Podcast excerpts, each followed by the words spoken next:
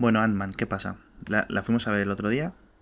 La fuimos a ver. Pensé que habría más gente en el cine, la verdad, cuando Avengers hubo bastante más. La peli que fuimos a la sesión Golfa. Ah, no, bueno, de las 11 de la noche. Once y media, sí. Eh, la verdad es que el cine estaba, yo qué sé, a- era el día del estreno, Sí. era uno de los mejores cines de Madrid y suele estar siempre petado. De hecho, fuimos al, al, al, al estreno ahí en Ultron, versión Ujú. original además, y está petado. De hecho, ya están otros podcasters y blogueros por ahí. sí. Y esta no. Y bueno, a ver, no sé. Es posible que afecte el hecho del, del verano y Sí, tal. de ser verano. Y de- sí, bueno, lo de ser de las 11 de la noche no tanto, porque la vez pasada también fue así. Pero bueno, a final de cuentas, la peli, eh, casi una hora y media. No, Eh, más, casi un- dos horas. Sí, seguro. Sí, 117 minutos. Me acuerdo porque. Ah, vale, vale, vale. Y es que ya, ya te digo que mm, a mí me, yo me quedé igual. De hecho, hacía un montón de tiempo que no sacaba el móvil para mirar cuánto quedaba en una peli. O sea, de hecho, te- por eso te digo lo de los 117 minutos, porque me puse Ant-Man y MDB en el móvil como mitad de la película para ver lo que me quedaba de sufrimiento. Bueno, no es sufrimiento, ¿vale? Sí es cierto que ya iba con el día ahí un poco torcido y eso fue a afectar. Lo hemos comentado muchas veces, ¿no? De que muchas veces afecta nuestra percepción de las películas y las series en el momento en que las vemos. Por ejemplo, a mí esta serie es que no me gustó y resulta que la intentaste ver un día aquí a las 12 de la noche mientras venías eh, cansado del trabajo y luego resulta que cuando te pones dos años después ya te engancha, ¿no? Sí. Pues esto es posible que me pasara. Entonces, yo me quedé igual. Por ejemplo, eh, Felipe de uruloki.org y Paco Casado de cineserie.com la han puesto súper bien la película. Bueno, A mí, a mí me gustó gente. muchísimo, ¿eh? Mm. Sí, a Yo mí me me gustó. igual, ¿eh? Ya te digo.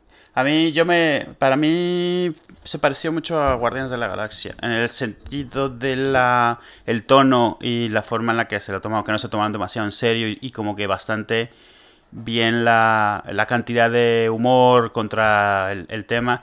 Me gustó muchísimo. Bueno, no. Supongo que vamos a tratar de evitar spoilers, pero. No, no, no, no, spoilers. O sea, ya para cuando llegue este episodio la gente ¿A saco? lo escuche ya. Sí, el que no quiera escuchar spoilers de Ant-Man, que pasa el siguiente. Bueno, así eh, vamos a contar spoilers, cambiar. Eh, me gustó mucho el- el- lo que decía del humor. eh, o sea, a final de cuentas, echas un paso hacia atrás y estás viendo, estás poniendo como una gran acción la pelea entre dos bichos, o sea, dos personajes del tamaño, eso, de una hormiga. Entonces, varias veces durante las escenas de acción dan un paso hacia atrás y muestran lo ridículo que se ve desde fuera. O sea, Sí, lo poco claro. lo poco acción y lo poco emocionante que se ve. No me gustó de la película un poco el, el malo. El malo era un poco como demasiado unidimensional. O sea, no. Sí, no- era como malo, plano y sus, digamos, sus motivaciones eran quiero ser malo. O sea, soy malo. Sí, y sí, sí. ser Su malo. motivación era Vale. no me han querido, así que soy malo Sí, y sí, además sí. malo, malísimo. Sí. Sí, eh, pero fuera de eso me gustó, me gustaron muchas de las decisiones que tomaron. Me gustó que no fuesen con Hank Pym, era, a ver, ya sabíamos que no iban a hacerlo, pero la decisión que hicieron de no mostrar demasiado de su historia y simplemente usarlo como un salto para, para el Landman final y la nueva avispa, me pareció muy bien, porque Hank Pym es un personaje eh, muy polémico en Marvel por el tema, o sea, porque dependiendo de qué universo tengas, pues el tipo estaba metido en drogas, le golpeaba, golpeaba a su mujer. Sí, bueno, eh, pero por o ejemplo, sea, Iron Man también. Sí, claro, pero Iron Man lo que tuvo fue es que fue alcohólico durante tres semanas. Eso Ah, es vale. lo peor que ha tenido. Y eso fue alcohólico. Fueron un mes el que fue alcohólico, no creas que fueron 20 años de ir arrastrando una enfermedad. O sea, Hmm. que eso es también un poco, se pone como el gran ejemplo, pero en el fondo, pues, Sí. o sea, vamos. Es curioso. Yo ahora tengo un poco de ganas de ver cómo eh, van metiendo en el universo a Ant-Man, Black Panther. Doctor Strange y tal. Porque ahora vienen dos cosas. Para Iron Man, que es como el, el líder de facto de los Avengers, sin contar con, con Rogers, ¿no? Ahora con Capitán América, sobre todo ahora que viene un, digamos, doble facción. Y ahora viene uno con un traje mejor que el suyo, en el sentido de que básicamente hay dos pullitas y tal a- al traje de Ant-Man, al traje de Iron Man, perdón, en Ant-Man.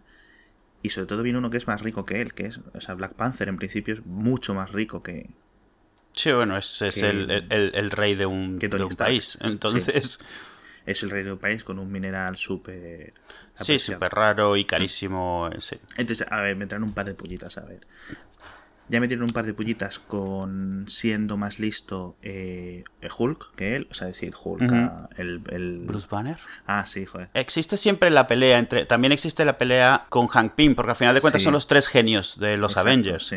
Hank Pym, al final de cuentas, la burla es que ha hecho una sola cosa. Ha sido muy buena, pero era una sola cosa. O sea, una sola cosa importante en el universo de, de, de Marvel. No es como Reed Richards, que está todo el tiempo inventando cosas nuevas. Ah, ese sería el otro, pero que no está en el MCU. De los cuatro fantásticos. Ese es el otro. Sí, pero no de los Avengers Mm. como tal. Y Bruce Banner, o sea, en teoría, se supone que es muy listo, pero él mismo se contiene y además como que su campo es muy limitado. Es más en temas de radiación y cosas así. Y lo que pasa es que eh, Tony Stark se supone que siempre lo que ha sido es muy oportunista de buena manera. O sea, que sabe aprovechar lo que sabe hacer. Sí. Y que tiene, además, viene de una familia adinerada y que ya tenía el negocio familiar de armas y tal. Entonces, Bueno, volviendo a Ant-Man, está bien porque vemos a la gente Carter al principio, un poco de maquillaje, nada raro.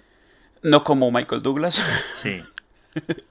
Con Eso, Michael ¿cómo Douglas lo han hecho. Lo han hecho es- estilo Tron, ¿no? No, ¿O lo han lo han hecho. hecho? A ver, lo han, lo han hecho como cuando hicieron en la peli de X-Men, que hicieron lo mismo con Magneto y Xavier, que les rejuvenecieron, pero por CGI. Ah, vale. Han hecho exactamente como lo Tron, mismo. Eso es, como en Tron Legacy. Ah, bueno, vale.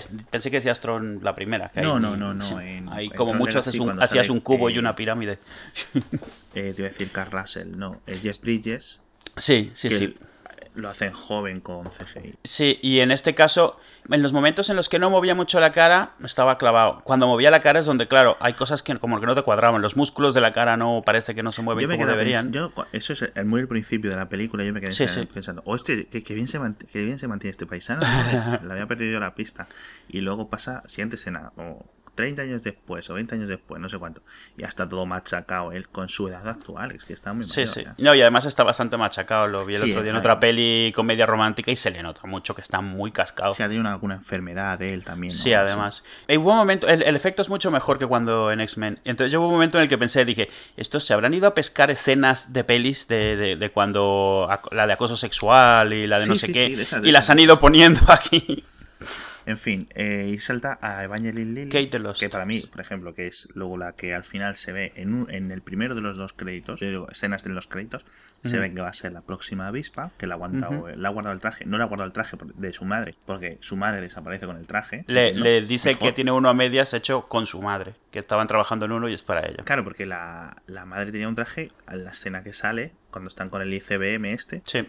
mm, Sí, igual cambia el color nada más. suyo, al- al sí, cambia, cambia el color. Creo que está dorado, las partes Sí, plateadas y poco más. bien. Y bueno, y tiene alas. Y claro, esa es la diferencia. Está bien. Mm. Hay un montón de paralelismos entre Hampin y Scott Lang, que en ese caso está divorciado, en el otro caso está viudo, no quiere decepcionar a la hija, tampoco la quiere perder, no sé qué, no sé Mm. cuánto. Entonces lo, lo van referenciando bastantes veces a lo largo de la película. Luego está el colegui de, de Scott Lang, Sí. que también se lleva bastante del peso de la peli él, en el sentido de que hay varias escenas que la roban Sí, y bastante el humor es él. O sea, totalmente. sí. Con su- yo no sé cómo lo han hecho doblado, no me lo quiero ni imaginar. es cierto. pero en su acento, no sé si decir chicano, no sé si es la palabra correcta. Sí, sí, es chicano. En latino, un poco así, en plan, ¿eh? Y con un acentazo. Le entrevistó, ¿quién le entrevistó? Un late night, un late night host de estos. Creo que fue Conan. No. No sé, Conan Kimmel. Fallon, Sí, sí, sí. whatever, alguno de estos. Y dijo que era el primer, que podía ser el primer eh, superhéroe hispano dentro del, del Marvel, ¿no? Y el otro, ah, sí, sí, sí, sí, sí, sí, sí. sí. Sobre todo porque significaba más dinero para él si le dieran un, papel importante. Pues claro. Que bueno, ahora es que va a llegar un momento. Y es que tienen que meter. Es que llegamos a un momento que te pones en los Avengers con, con cinco per- superhéroes normales, ¿vale? Y meten, tienen que meter esto y tienen que tener como 30. A ver dónde los sacan. Claro, claro. Entonces, bueno, en fin, en general, no está tan mal como yo pensaba salir la película. Yo no sé si lo puse en Twitter, le daría como un 6 así. Pero claro, la Ah, es como puesto 6. mejor Para mí estuvo Ultron. bastante mejor. Yo No le lo daría un sé. 8, 8 y medio, ¿eh? No. Sí, sí, sí. No, no, literalmente te lo digo. Al margen, al, al margen de un montón de detallitos, lo Yo creo que comentaba el hubiera otro día. sido Edward Bright eh, constante, o sea, lo hubiera acabado la película. Se nota mucho. Eh, Se nota mucho, de todas maneras, su él. mano ahí, ¿eh? el- Se y nota el muchísimo. sigue siendo él. Sí, y, y las, la- las escenas, la forma de hacer. la- to- para mí, toda la escena esta donde está Peña narrando, contando Sí, lo sí, que le ha pasado. eso es de Edgar Wright o sea, totalmente. Lo lo de los otros hablando con su voz. Eso o sea, es vamos, una escena salida de Hot Fuzz, por ejemplo. to- totalmente, sí. Totalmente. Y los Eh, cortes rápidos, todo eso. Hay mucho que se ve que le trajeron, le, le metieron ya bastante avanzado. Sí, pero básicamente con el screenplay ya acabado, cosas así. Sí, sí, sí. Yo creo que va a estar bien. Eh, tengo ganas de ver Ant-Man 2, o sea, Mm. cuando sea. Volverá a salir en Avengers. Capitán América 3, Sí. este chico, Ant-Man. Sí, bueno, es, en, en el final te indican que le están buscando. O sea, Sí, y- sí, sí. Ah, de hecho, cuando están buscando, Ah. que está buscando Falcon, dice, tenemos varios mensajes. Dice, ¿a, a quién, a, a quién te refieres? Y, te- y dicen, y se refieren a un Wolf Slinger, tío. Mm. ¿No te fijaste? Mm, Tenía que haberlo mirado antes de empezar a grabar porque a ver a qué cuatro... pero- mencionan cuatro, digamos, las cuatro capacidades, cuatro superhéroes, ¿no? Y dice, no, no me refiero ni al Ah, sí, es cierto, a es cierto. qué". Sí, sí, tienes razón. Está en un sí. banco la escena. Y Sí, dice, un lanzarredes, me refiero a uno que se hace muy pequeño. Y dice, ah, o algo así, ¿vale? I know a guy. Sí, entonces es súper curioso porque Web Slinger, es decir, ya tienen a alguien que ha oteado a Spider-Man. Y se supone que Spider-Man, que sale ahora en Capitán América 3, aunque salga 30 segundos, Sí. de la forma que lo tienen pensado, va a ser un como en algunas ocasiones que ha salido en el universo Spider-Man, básicamente él con un chandal rojo, o sea, y unas rodilleras y una Sí. máscara, ¿sabes? O sea, sí, en plan, el ayudante este que tienen las tortugas ninja que siempre va con una máscara de hockey y un palo. Casey, Casey Jones. sí. Sí, o sea, algo así. O sea, va a ser eso sí, de ese estilo. Hasta que el Iron Man pues le diga, oye, tú venga, vete para aquí que te vamos a. Digamos que te vamos a subir de club, te vas a dejar de jugar con los amateurs y te vas a venir aquí con los profesionales. Sí, de hecho hay una, le da una armadura a Iron Man en una parte En de una- los cómics también, sí. La- eso es. El Iron Spider. En fin, Pues sí, pues bueno, al final de cuentas, ir a verla porque está bien. Ant-Man. Está- a ver, Evangeline no es mala, exacto. El personaje de Luis Peña también muy bien. O el, el, Mm. el personaje amigo de Scotland. Paul Rudd es Paul Rudd haciendo la película. sí, a ver, él tiene, el tío tiene carisma. o Tiene, sea, su, te- tiene sí. su carisma. Está, su- está muy bien. Y eso. Su- tiene su cara de, de- de niño golpeado siempre, pero bueno, es parte de su, de su ángel. Está muy bien. Los personajes secundarios todos muy bien. Esto es Edgar Wright otra, otra vez. O sea, no hay nadie de los secundarios que salga de sitio. Sí, sí, sí, para mí el único malo, el malo. Sí, el antagonista no Eh. es un gran antagonista. O sea, a mí me puede dar, no me puede dar más igual. Y además ese malo, porque los otros malos, entre comillas, pues Sí. algo tiene, o sea, son, aunque sea uno que, ¿no? que, las, que encaja bien las tortas, pero da igual, o sea, pero este en especial es, es tan obviamente unidimensional y además quien, el que lo representa, lo representa, o sea, sin intentar darle nada más que eso, que es Sí. como, o sea, es exactamente un, un villano de cómic de los 60, o sea, sí, sí. Es plano. No totalmente. tiene mucho, ¿eh? Mm. Al final los de Hydra roban unas partículas cross, no unas partículas spin. Mm. Con lo cual a ver qué hacen, porque solo tienen un botecito. No les da para mucho, pero sí le dan para liarla. Y una cosa que leí súper interesante, voy a buscar el enlace, te lo voy a pasar. Hablaban de Casey, se llama Casey, ¿no? La hija de... Sí. Casi. Hay dos cosas que me llaman la atención. Uno, le dice, Kate, eh, ¿cómo se llama tu hija? Le dice la que... No me acuerdo el nombre. Hope. La hija de Hank Pym le dice a Scotland. Le dice, ¿cómo se llama tu hija? Se llama Casey. Ay, qué nombre más bonito. Casi. Y yo sin saber mucho de cómics, pensé en algo.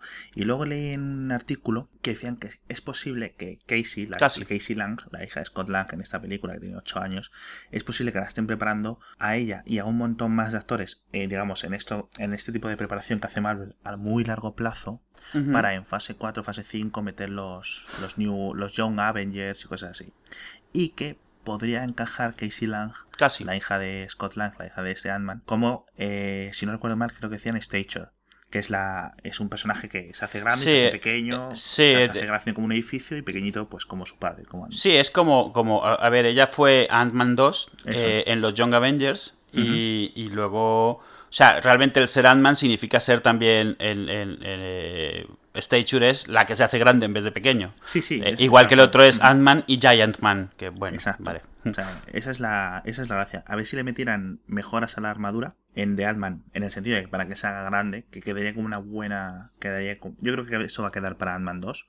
No creo que los suelten en Capitán América. Y está clarísimo que Ant-Man 2, uno, va a ocurrir y dos, va a ir de al menos Han Pym intentando ponerse el traje otra vez ahí como le quepa eh, para irse al mundo subatómico este del que habla A buscar a la mujer. al mundo cuántico y tal.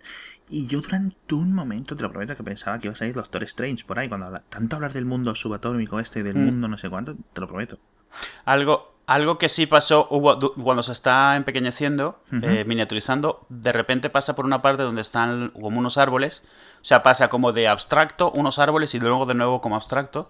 Muy rápido. Se supone que eso es el microverso, que es un universo de Marvel que, que existe a nivel subatómico. Entonces, no sé si ha sido solo un guiño o tengan algún plan a futuro con eso también. Es posible. Mm. Porque ahora empieza la fase 3. Esto es la última de la fase 2, por fin. Empieza la fase 3. La fase 3 en principio creo que acaba con todo este rollo cuando acabe lo de Thanos, Infinity Wars. 1 y 2. Y a partir de entonces, pues falta un montón de cosas. Claro, es que falta un montón de cosas por contar y falta un montón de cosas que contar. Sin... Y no van a estar el 80% de los personajes actuales. De hecho, los Avengers los han cambiado al final de Avengers 2, etc. Vamos a ver.